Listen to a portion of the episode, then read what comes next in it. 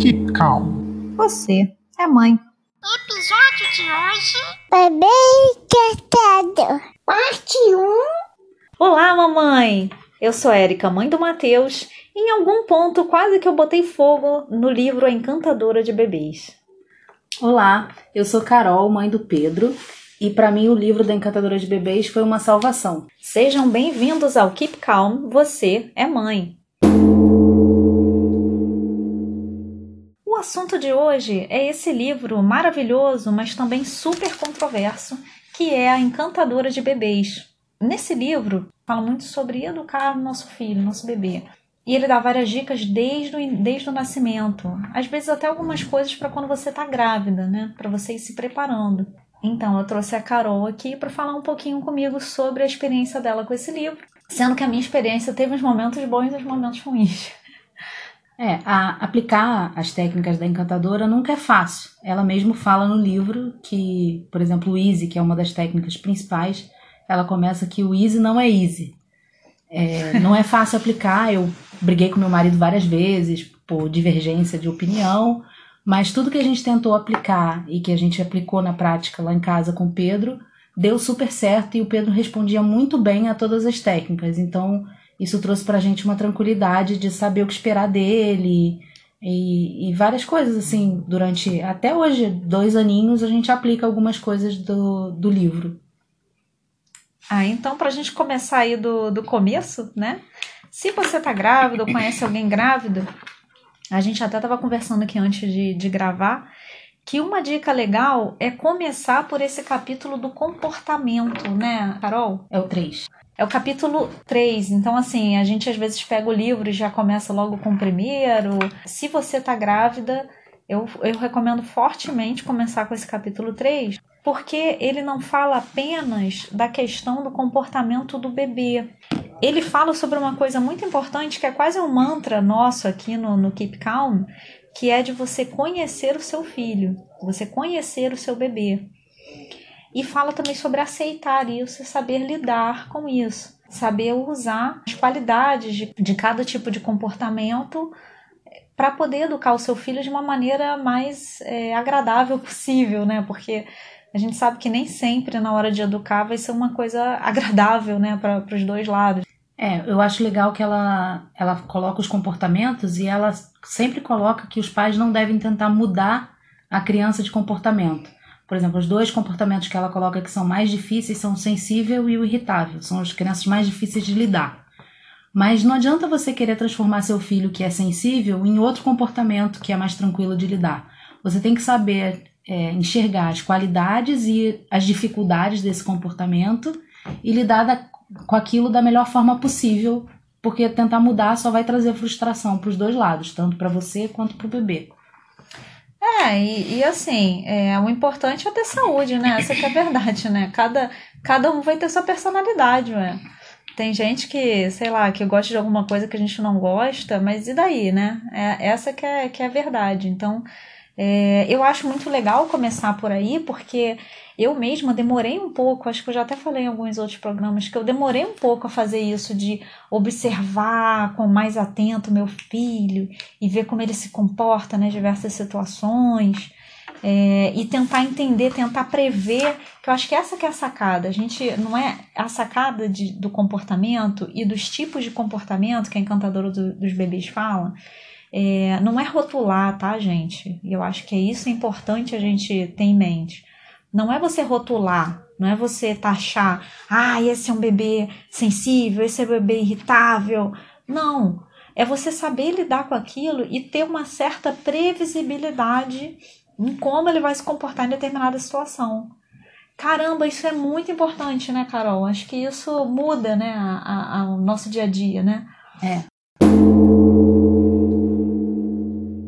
Desde que eu saí da maternidade, algumas coisas é, que eu já via o Pedro reagindo e eu já fui percebendo que ele era um bebê enérgico, que são os bebês mais agitados, que, que são crianças mais físicas, assim, eles têm uma tendência de colocar os sentimentos de forma física. E aí, por exemplo, quando eu estava fazendo a introdução alimentar do Pedro, eu tive algumas dificuldades porque ele não conseguia ficar parado, concentrado para comer. E, e ele, até hoje, ele é assim, ele tá com fome. Ok, ele quer comer, ele, ele para pra comer. Mas ele come três garfadas, a fome dele maior já passou, e aí ele não quer mais comer, ele já quer se distrair com outra coisa, fazer outra coisa. Então, eu sempre que eu coloco o Pedro para comer, desde a introdução alimentar, eu pego algum elemento da cozinha, uma panela, um potinho, alguma coisa que ele possa se distrair. Enquanto ele vai comendo, ele vai ao mesmo tempo manipulando aquele objeto que normalmente eu gosto, eu, eu evito botar brinquedos ou desenhos nesse momento, até para ele entender que ele está comendo, que ele tá é um alimento, né? Porque você bota o desenho, um, a criança meio que sai do mundo e não percebe nem que está comendo, vira um robozinho. Então eu dou uma coisa da cozinha que remete ao alimento e, e ele se acalma, consegue se concentrar tanto no, no objeto quanto na comida e co consegue fluir a alimentação dele dessa forma. Mas eu só descobri isso porque eu sei que meu filho é um filho é uma criança enérgica. Cara, é igualzinho. A gente, essa parte a gente não tinha conversado antes. E eu faço exatamente igual com o Matheus. O Matheus também é enérgico. E pra alimentação eu faço exatamente isso, cara. Impressionante. Mas assim, tem vezes que a gente liga a televisão. Tem vezes que tá, tá virado no giraia demais. E a gente fala, cara, ele precisa comer, senão ele vai ficar acordando de madrugada. Aí a gente liga, mas no geral ele tem uns. Eu não uso panela, mas ele tem uns é, uns alimentos de madeira, tipo uhum. pãozinho de madeira que você corta, uhum. que tem uma faquinha de madeira.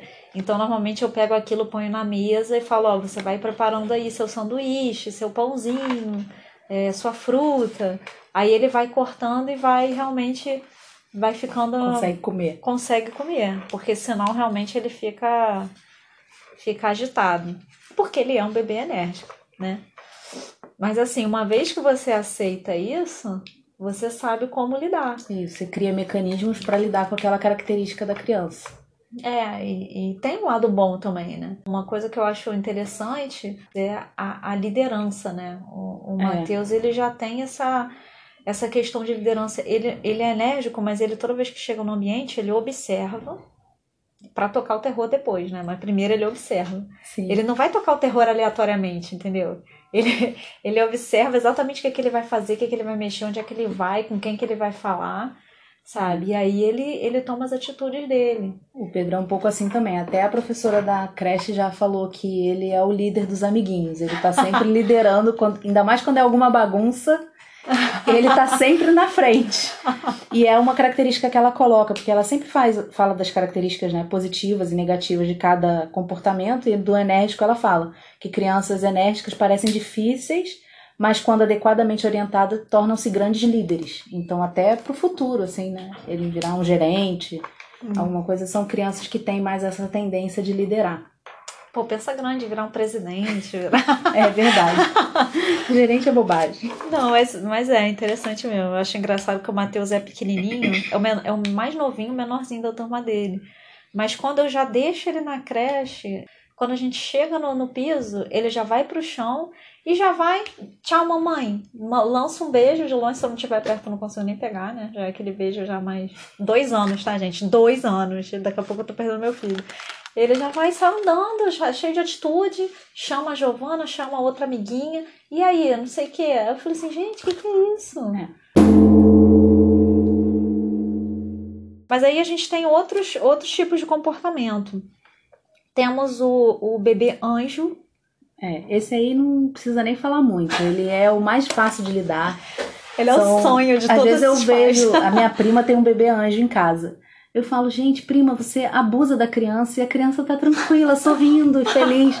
O Pedro, se eu abusasse do horário dele, tirasse ele da rotina, nossa, minha vida virava um caos. Ele chorava. Hoje em dia, se eu tiro ele da rotina, ele pega os brinquedos e joga tudo, não consegue brincar.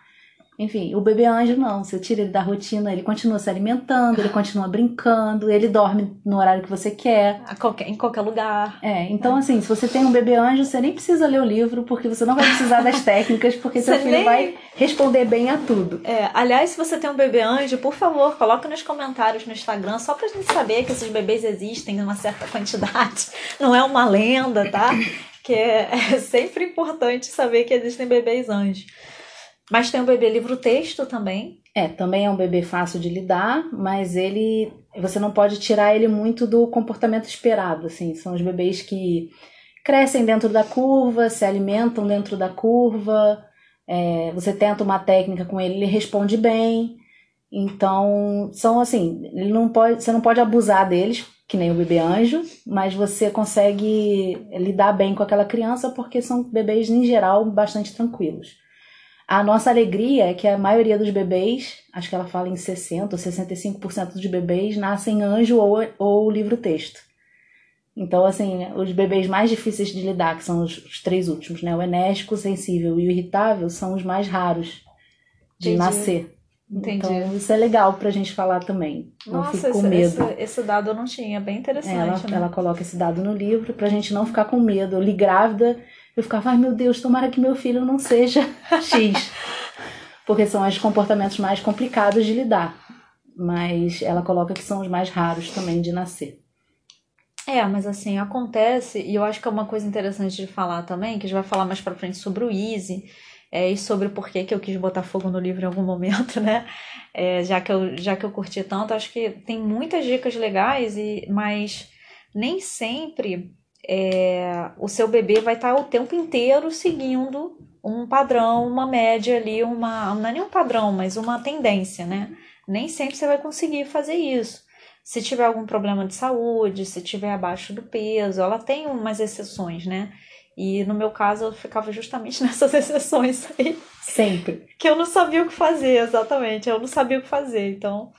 Mas vamos lá, faltou aí o, O sensível. sensível, eles têm mais dificuldade, por exemplo, de dormir em ambientes que estão iluminados. É, qualquer barulho acorda um bebê sensível. Então, é, o momento do sono é complicado para esse tipo de bebê.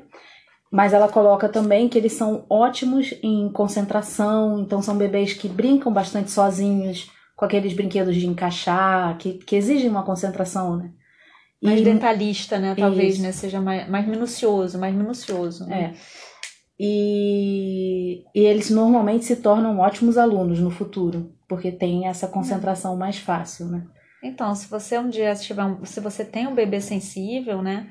Pensa nisso, o cara pode descobrir a cura do câncer, né? O cara pode, sei lá, fazer grandes coisas no futuro. A gente sempre tem essa, essa, esse outro lado, né? É, e é importante que pais de bebês sensíveis não fiquem exigindo que a criança seja um atleta, É, entendeu? A, a criança é importante que seja incentivado pelos pais com quebra-cabeças, com coisas que ele possa desenvolver esse lado de concentração que é tão forte no- na característica dele.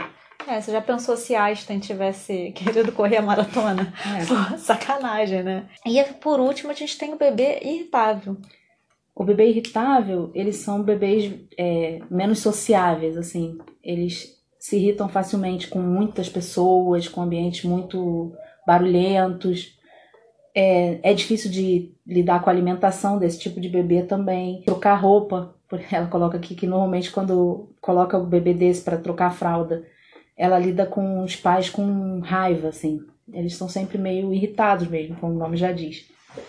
É, mas em compensação, ela coloca que eles são bebês bastante independentes e, isso se mantém até a vida adulta. Então é, é ótimo para cuidar de si próprio e se divertem muito sozinhos. Então são crianças. O meu filho, por exemplo, meu marido está sempre frustrado que o Pedro nunca brinca sozinho. Como a gente não tem outro filho ainda e ele não tem nenhum amiguinho, tirando na creche, assim, ele não tem primos que tem convívio lá em casa, a gente tem que brincar com ele o tempo todo, porque o Pedro não, não se concentra para um quebra-cabeça, por exemplo. Entendi. Mas é da característica dele. Bota uma bola e uma pessoa pra jogar com ele. Ele fica um tempão jogando bola, feliz e contente. Então você tem que saber, é que a gente sempre Equilibrar. fala, equilibrar e lidar com aquele comportamento. E aí, depois de, de dar as características de cada tipo, uma parte que eu acho legal, ela pega cada tipo e divide em alimentação, atividade, sono, humor e como são descritos por outras pessoas. Essa parte te ajuda a identificar também a criança e, além disso, em como lidar com ela. Então, foi daqui que eu tirei, por exemplo, o, o jeitinho de lidar na hora da alimentação, porque na parte da alimentação ela fala que ele se. o enérgico se comporta da forma que eu contei, né, que o Pedro se comporta, e como lidar com isso. Então ela vai falando isso para todas essas, para todas as características, tanto de alimentação quanto de sono, que eu acho que são as coisas que mais preocupam os pais. É, me ajudou bastante também na parte de atividade. Porque quando eu tava de licença maternidade, eu ficava assim, caramba, o que, que eu vou fazer de atividade para um bebê, né? Quando eu peguei esse livro a primeira vez, pô, Matheus pequenininho, dois meses. Cara, o que, que eu vou fazer de atividade? E aí, realmente, ela, ela me levou a ver que o Matheus estava entediado, às vezes. Porque por ele ser enérgico, mesmo ele sendo pequenininho, ele precisava de alguns estímulos para poder ele ficar cansado para poder dormir, para poder né, ter toda aquela parte da rotina, Da rotina que a gente vai do falar daqui a Easy que a gente vai falar daqui a pouco. Então isso me ajudou bastante também. E o sono. É, ela deu algumas dicas também sobre o sono que me ajudou, porque o Matheus, ele era. é, Uma outra coisa que ela fala também é que às vezes os bebês variam entre um ou dois, né? Comportamentos. E o Matheus, infelizmente, tinha essa parte do irritável também, né? É, infelizmente e felizmente, porque hoje o Matheus brinca sozinho em vários momentos, que eu acho que é mais esse lado do, do irritável. Uhum. É, ele é enérgico e irritável, né, em alguns momentos, mas ele, ele gosta realmente, o que ele mais gosta é de brincar com a gente, né, de, que ele gosta muito é de fazer alguma coisa e chamar a gente pra ver, é uma coisa Pedro muito... também gosta de se exibir. É, adora se exibir, nossa. De quando descobriu que, que a gente filmava ele do celular, nossa, ele adora, fica super vaidoso. Mas enfim. É, mas é bem legal, acho que é bem legal porque dá uma luz pra gente começar a trilhar o caminho.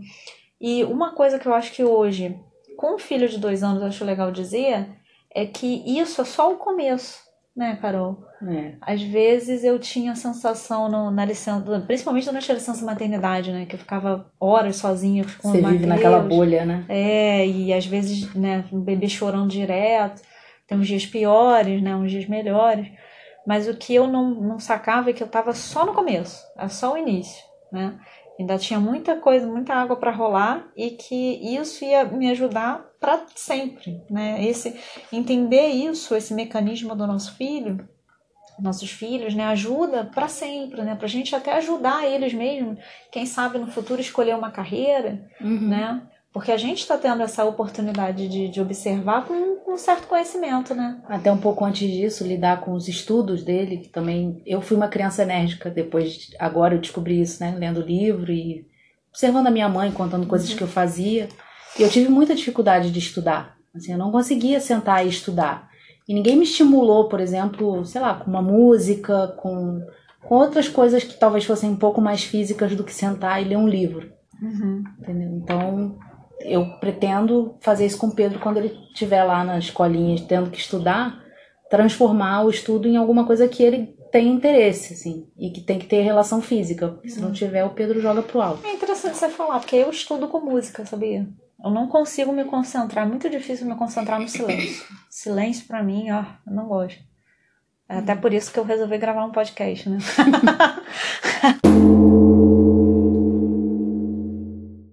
e o outro ponto que é muito legal é o método dela que se chama Easy, tá? É, assim, é muito legal, a Carol vai falar, eu acho que eu vou deixar a Carol começar e depois eu falo da minha vivência que não foi tão boa assim com o Easy, porque o Easy não é Easy, é exatamente o que a Carol falou antes. É, ela, a técnica né, do Easy, é, ela divide o, o dia do bebê em ciclos de três horas. Eu sei que as mães é, têm a tendência da livre demanda, mas para mim a livre demanda não funcionou. Eu não aguentava ficar o dia inteiro, todo dia com o Pedro no peito. Então é, eu decidi aplicar o Easy a partir do décimo dia de vida dele é, que aí foi quando ele recuperou o peso, né, do nascimento. Ele estava ganhando peso bem, crescendo bem. E aí eu combinei com a pediatra na época e comecei a aplicar a ama- a amamentação de 3 em 3 horas. Primeiro dia foi um pouquinho difícil, porque ele ainda estava acostumado a mamar quase que de hora em hora. Ele ficava no peito o dia inteiro se eu deixasse. Mas o que, que eu observei, e é uma coisa que ela fala que acontece, que me acalmou o coração na época é, o bebê no primeiro dia ele chora um pouco de fome porque ele não estava esperando que a próxima mamada é só daqui a três horas. Mas no dia seguinte, o Pedro já começou. Ele mamava tipo meia hora, meia hora depois ele queria mamar de novo. Pedro, no dia seguinte, começou a mamar uma hora, uma hora e quinze. Então, é, do tempo né, de três horas, eu começava agora, meio-dia, a dar o peito. Aí ele ficava uma hora e quinze mamando Caramba, uma É. hora e quinze de duração a mamar? de Ah, duração. caramba. Então eu tinha, na verdade, de intervalo, né, de folga entre as mamadas, uma hora e quarenta e cinco. Porque três horas depois do início, eu já tinha que amamentar de novo. Entendi. E isso não era assim, ele mamava meia hora, meia hora depois ele queria o peito de novo. Eu não lembro exatamente o, o número. Quando ele é recém-nascido, realmente demora mais, né? Eles demoram mais Demora. ma- mamando. Acho que faz sentido. É, o Pedro foi assim até uns três meses. É, o, o. Mateus, o Mateus foi uma loucura, porque ele mamava, ficava, pô, se eu deixasse ele não saía do peito. Aí ele já começou a reagir bem a esse negócio de mamar de 3 em 3 horas. Então ele mamava uma hora e 15. E quando dava 3 horas do início da mamada, que ele pedia a nova mamada. E foi super tranquilo, assim. Então, Demorou quanto tempo pra você implementar isso? um, dois dias. Nossa, foi No rápido. segundo dia ele já estava respondendo bem. Aí no terceiro já entrou na veia. Eu fazia uma Gente. tabela como boa engenheira. Eu tinha um Eu também. Excel. Então eu botava a hora que ele mamou, quanto tempo de mamada, o seio que eu dei, porque eu esquecia qual. Uma hora e quinze eu dava os dois, mas eu botava sempre o que começou, ia revezando os, os seios. Tem um aplicativo que é Meu Bebê. Tô fazendo um- uma propaganda que eu gostei mesmo, tá, gente? É, eu usei esse aplicativo porque eu anotava a hora da mamada e o peito que tinha, que tinha Uhum. parado. Porque do jeito que era com o Matheus, eu não conseguia, eu não conseguia ter tempo pra nada mesmo, né? Até se vocês forem ouvindo aí os outros episódios, vocês vão ver isso, né? De amamentação de sono. Então, esse aplicativo era bom porque estava ali na mão, né? Era fácil de, de anotar. Mas ele, ele é interessante para isso e até para acompanhar a curva, a curva do peso. Eu acompanhava tudo por esse aplicativo, me ajudava bastante. Então, é, ela começa o dia, né, com o IT, que é o alimentação, a amamentação, no caso de um bebê pequenininho, e aí depois ela vai para o activity, que é um tempo de atividade. E aqui para mim é a maior sacada dela. As mães normalmente têm a tendência de o bebê acordou, ele brinca, e aí quando ele tá com fome, a mãe amamenta, e aí normalmente a criança recém-nascida já tá com sono, e aí ele dorme mamando. Para mim foi uma experiência é, ruim. E ela coloca como ruim porque a criança já tá cansada quando ela pega o peito, então ela não mama Não mama uma hora e direito. quinze, que o Pedro mamava, não, mam- não mamava direito. Então é mais difícil de você conseguir colocar ela na rotina de três em três horas. E ela associa o peito ao sono. Então hoje meu filho, eu já desmamei, eu tô grávida do segundo filho. E aí ele nunca teve associação do peito com sono. Meu- eu- com nove meses eu fiquei um final de semana fora, eu tive que ficar. E meu marido conseguiu lidar com ele sem problemas para dormir. Não tinha essa de ter que mamar para dormir, que é o que acontece com muitas mães e, e depois de um tempo isso vai desesperando a mulher, porque ela fica presa. No meu caso, pô, até hoje eu ponho o Matheus pra dormir mamando. Mas é uma coisa mais assim também, né? É, por exemplo, eu, eu sofri um acidente na semana passada, eu quebrei meu nariz. E aí foi bem na noite, né? E o Matheus dormiu de boa. Eu conversei com ele, porque tudo é assim, né? Eu converso com ele. Falo, filho, olha só, mamãe vai ter que ficar aqui no hospital. É, você vai pra casa e depois a mamãe vai pra casa, tá bom? Então a mamãe não vai te botar pra dormir hoje. Ele tá bom. E foi, né? Mas eu acho que é muito. Eu acho que hoje, com dois anos, é muito mais a questão de eu querer estar com ele, sabe? Do que ser uma coisa necessária, a rotina, entendeu? É, o Pedro tem o apego de dormir com a mamãe, até É. hoje. Ele quer dormir comigo. É mais um carinho, né? mas não é Carol? necessário. entendeu? Exatamente, Porque isso aí. desde que ele nasceu, a gente, que aí eu, é que eu tava falando que é a grande sacada dela, ela inverte as coisas. Ela, quando o bebê acorda, ela coloca o bebê para mamar. E aí depois de mamar, ele faz um tempinho de atividade. E aí ele vai ficar cansado para dormir. É. Então ela desassociou com a atividade no meio o tempo de eat com o tempo de sleep. Sim! As mamães falaram bastante sobre esse assunto, porque tem muita coisa legal sobre ele. Então, como ficou muito comprido, a gente resolveu dividir em dois. Então voltaremos com a parte 2 na próxima semana. Até logo, pessoal! Enquanto isso, se inscreva no nosso Instagram ou no nosso Facebook. Keep Calm, você é mãe. E acompanhem todas as novidades e os lançamentos dos novos episódios. Tudo vai dar certo. E até a próxima semana. Este foi o. Que calmo. Você é mãe. Obrigada